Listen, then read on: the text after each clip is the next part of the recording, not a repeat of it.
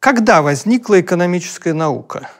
Вот на этот вопрос э, специалисты довольно единодушно отвечают, что это был XVIII век. Кто-то скажет в начало XVIII века, кто-то ближе к концу.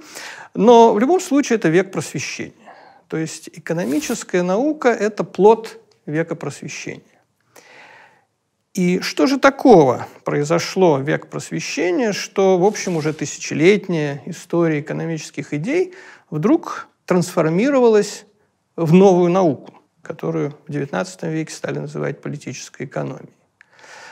Э, на этот вопрос есть один стандартный ответ, который на самом деле сильно не точен.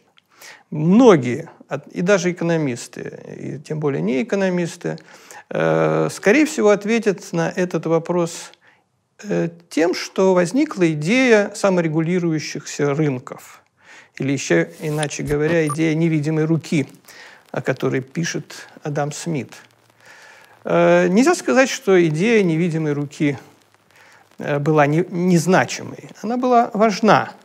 И она действительно была созвучна идеям века просвещения, поскольку говорила о том, что разумные люди могут э, своим поведением создать разумное общество – она была значима, потому что дала большой импульс развитию новой идеологии, идеологии либеральной.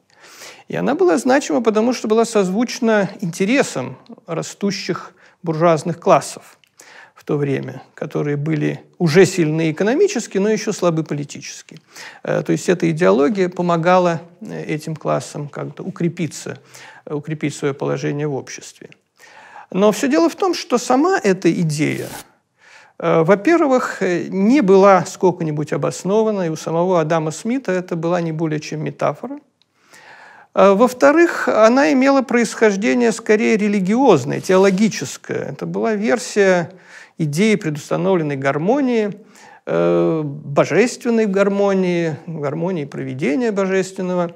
И в этом смысле никак не сопрягалась с теми настроениями просвещенческой науки, которые в то время Э, уже э, достаточно хорошо развелись. Что же тогда лежало в основе вот формирования экономической науки?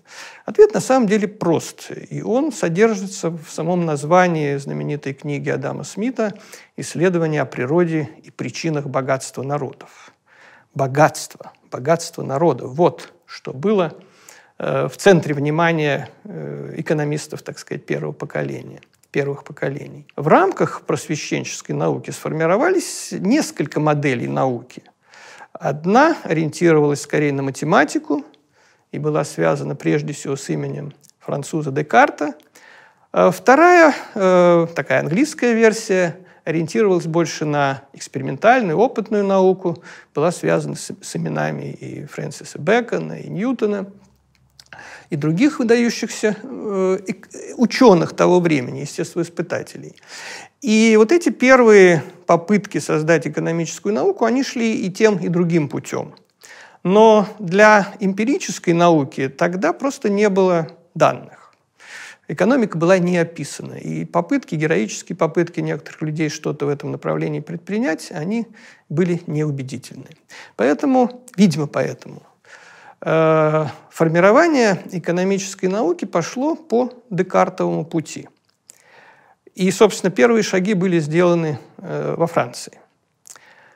Первая попытка написать такой теоретический трактат по экономике принадлежала э, жившему тогда в Париже ирландскому банкиру Ричарду Кантильону, который вышел очень красиво, с богатством из знаменитой пирамиды начала XVIII века, которую организовал Джон Ло.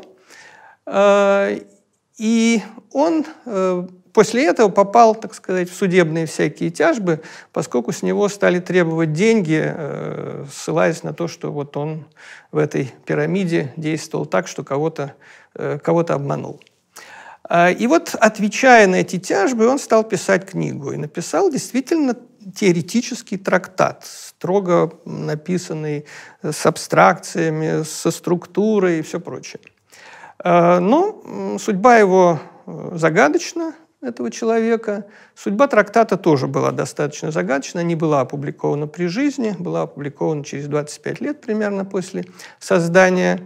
А, в это время она ходила где-то по рукам – и в конечном счете попала в круг э, французских интеллектуалов при дворе Людовика XV, которые собирались в середине века э, где-то недалеко от крыши э, Версальского дворца, и там обсуждали экономические проблемы Франции. Э, Именно там родилась знаменитая экономическая таблица, таблица Франсуа Кене, который был главным лекарем французского короля в то время. И было еще одно э, замечательное совпадение. Как раз в тот период, когда эти французские интеллектуалы обсуждали эти экономические проблемы, в Париж приехал Адам Смит. Приехал совершенно по другим поводам, никак не связанным с его научной работой, но познакомился с этим кругом людей – и когда вернулся и стал писать свое богатство народов, оказалось, что он испытал значительное влияние идей, которые содержались в этой таблице у этих людей. И вот эти идеи и были в значительной мере воплощены у Адама Спита таким образом, что они вышли за рамки узкого круга интересующихся людей, э, вышли в публику, ну и, как мы знаем, уже, так сказать, в 20-е годы даже в России даже Пушкин писал об Адаме Смите. Э, то есть это стало общественным явлением, наука была признана как новая область знания, появились кафедры, появились э, профессора в этой области, стала развиваться вот эта наука. Но ну, что значит изучать богатство общества? И, что, и как повлияла вот эта просвещенческая картезианская традиция на формирование науки? А, картезианская наука предполагала э, найти некие субстанции, некие простые исходные э, понятия, и из них логически, а еще лучше математически выстроить такую Э, э, теоретическую систему. Вот примерно так все это и делалось. Э, какова была субстанция? У Адама Смита уже главную роль стал играть труд, но так или иначе вот из этих двух факторов и объяснялось богатство. Из этого выстраивалась система понятий, категорий, и возникала вот это наука. Классическая политэкономия изучает экономику с точки зрения результата экономической деятельности, или, как стали говорить, продукта, общественного продукта. Э, то, что уже создано. И это соответствовало тоже традициям естествознания, поскольку объектом должен быть реальное, что-то реальное, э, что-то измеримое, что-то наблюдаемое. Такова была первая э, версия экономической науки. Науки о богатстве – о созданном богатстве. А, Все стало меняться в последней трети XIX века. В начале 70-х годов XIX века почти одновременно на трех разных языках – французском, немецком и английском – вышли три книги, совершенно не связанных между собой авторов, которые отвергли классическую политэкономию, попытку объяснять богатство через труд – и э, предложили совершенно другой взгляд на экономику. Взгляд не с точки зрения результата деятельности, а с точки зрения тех э, умственных, что ли, процессов, субъективных процессов, которые ведут к решениям по поводу будущего создания, распределения э, этого богатства. То есть э, внимание экономистов переместилось сознание экономического субъекта, экономического агента, его планы, ожидания, э, решения и так далее. Поначалу,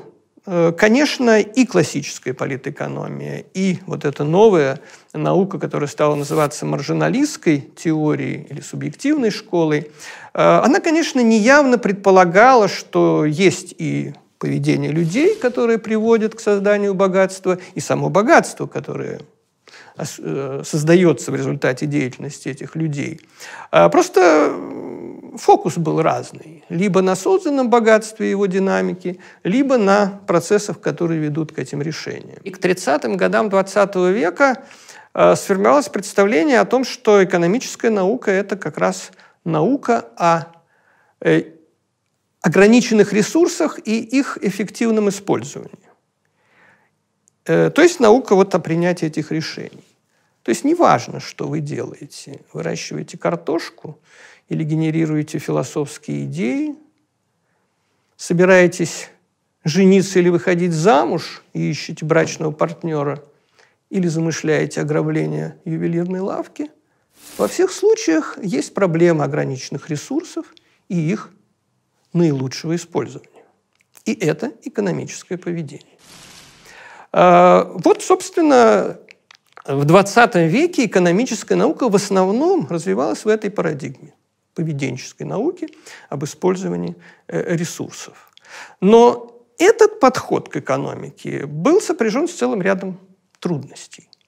Ну, прежде всего, экономисты понимали экономическое поведение как сугубо рационалистическое поведение, как максимизацию некой полезности.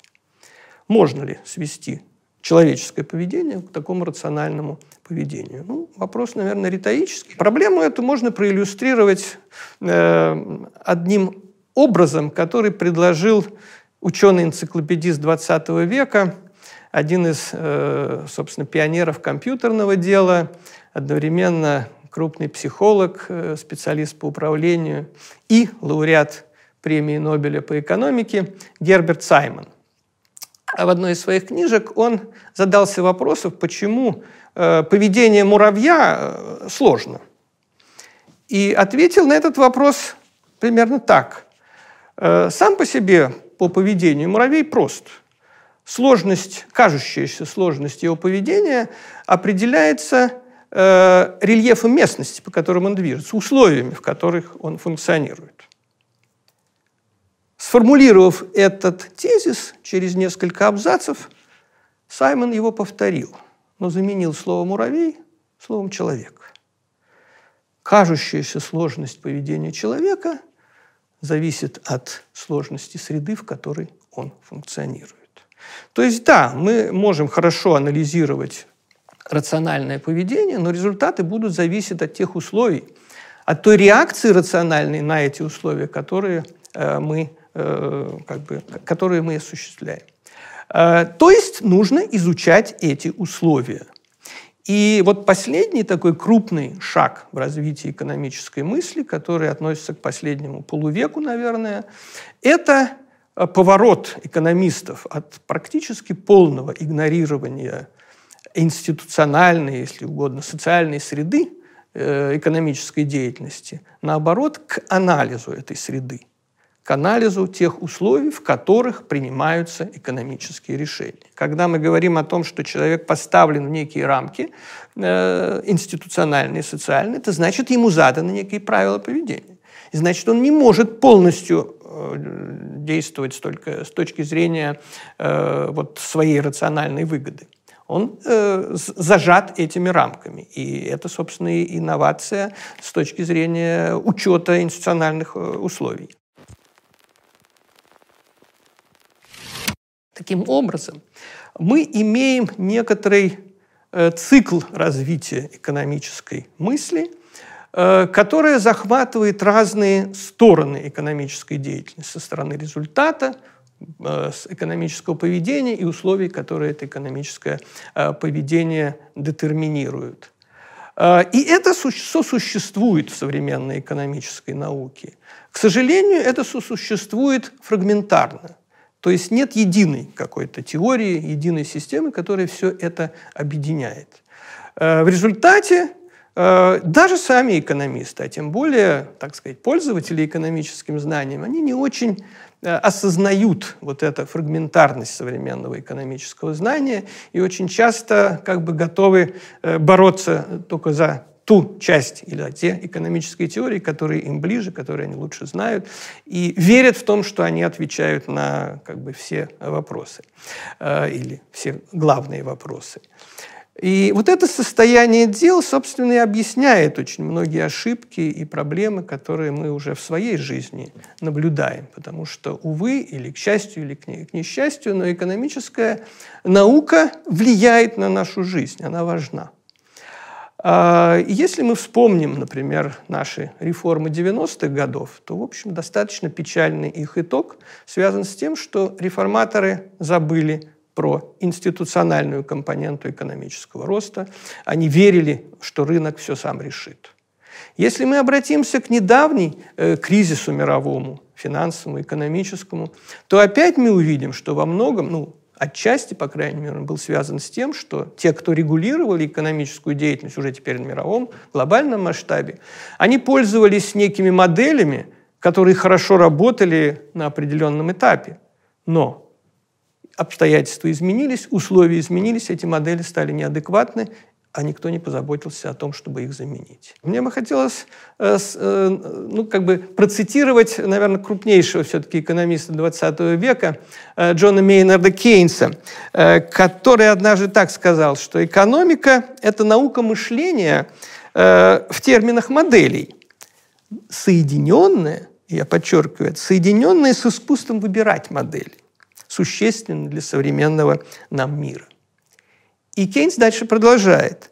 Хороших экономистов потому и мало, что дар распознавать верные модели остается весьма редким. То есть моделей много, модели разные, и они свои задачи решают. А вот какую применить и какую использовать, э, вот с этим все время возникают проблемы. Э, поэтому уже совсем заключая свою, э, свою лекцию, я хотел бы сделать такой, ну, дать такой совет тем, кому приходится сталкиваться с экономическим знанием. Экономическое знание в некотором смысле похоже на знание метеорологическое. Э, мы все прекрасно понимаем, что прогнозы синоптиков ненадежны. Но мы все с большим интересом следим за этими прогнозами, пользуемся этими прогнозами. Э, примерно так же э, мы делаем и с экономическими знаниями, оценками и прогнозами. Но если вы человек осторожный, то вы, услышав, что ожидается сухая погода, все-таки оставляете зонтик в своей сумке. Э, вот примерно так нужно делать и с экономическим знанием.